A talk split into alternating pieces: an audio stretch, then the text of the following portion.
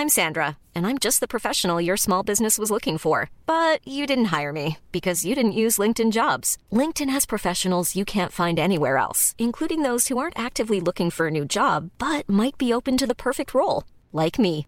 In a given month, over 70% of LinkedIn users don't visit other leading job sites. So if you're not looking on LinkedIn, you'll miss out on great candidates like Sandra. Start hiring professionals like a professional. Post your free job on linkedin.com/people today. Le platicamos ayer de esta encuesta, esta consulta que se llevó eh, a cabo el fin de semana en eh, el sureste mexicano, en los eh, estados y municipios por donde va a atravesar el tren Maya, este proyecto ambicioso que tiene el nuevo gobierno. Y bueno, pues el resultado fue que 92.3% de los encuestados, de, de la gente que se consultó, principalmente comunidades indígenas, votó por el sí, porque sí se lleva a cabo este proyecto. Y al respecto, vamos a platicar con el director del Fonatur, con Rogelio Jiménez Pons. Gracias por tomar la llamada, Rogelio. Eh, pues cuéntanos de esta eh, consulta que se llevó a cabo el fin de semana y que, bueno, pues le dio el sí, el- la luz verde a este proyecto del Tren Maya. Pues en, en efecto así fue, pero fueron dos eventos, te comento rápidamente. El primer evento es la consulta indígena que estamos obligados a realizar de acuerdo al protocolo de la que firmó México ante la OIT. Eso consistió en una serie de asambleas que se llevan a cabo el 23, eh, perdón, el 29 y 30 de, de noviembre.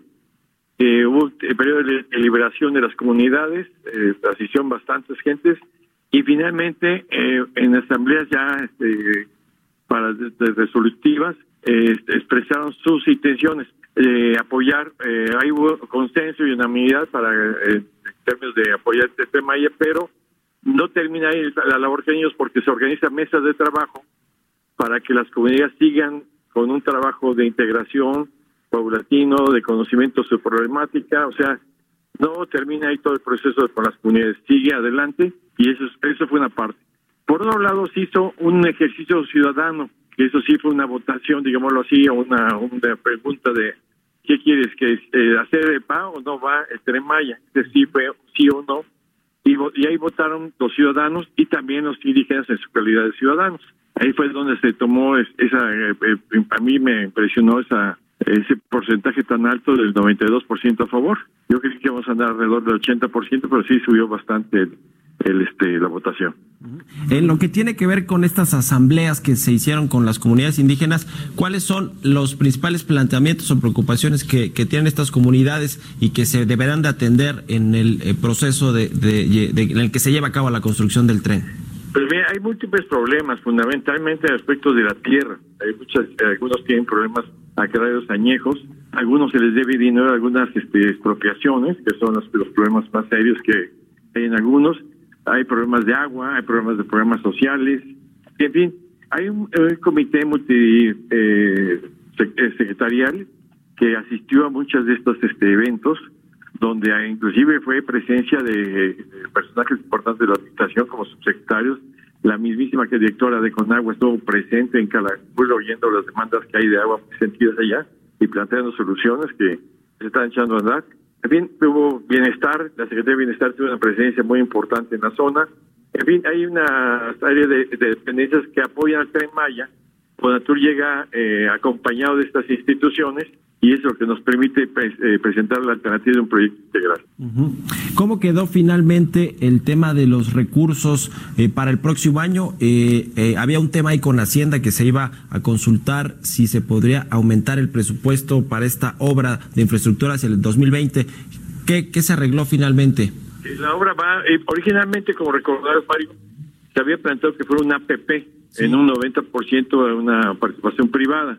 Sí, sí, El problema es que, revisando ya números y present- cuando se le presentaron al presidente, el presidente consideró que estaban muy altos los intereses de, de- de esta serie de consideraciones y él prefirió que nos fuéramos con recursos propios, con eh, recursos del gobierno.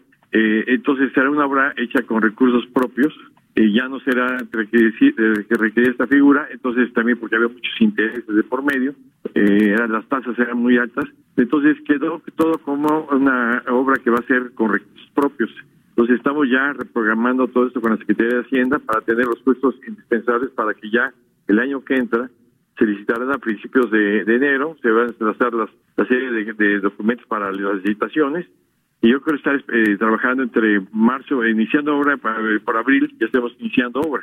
120 mil millones de pesos es el eh, monto aproximado que se calcula va a costar toda la obra. Para el próximo año, más o menos de cuántos recursos estamos hablando que van a comenzar a ejecutarse.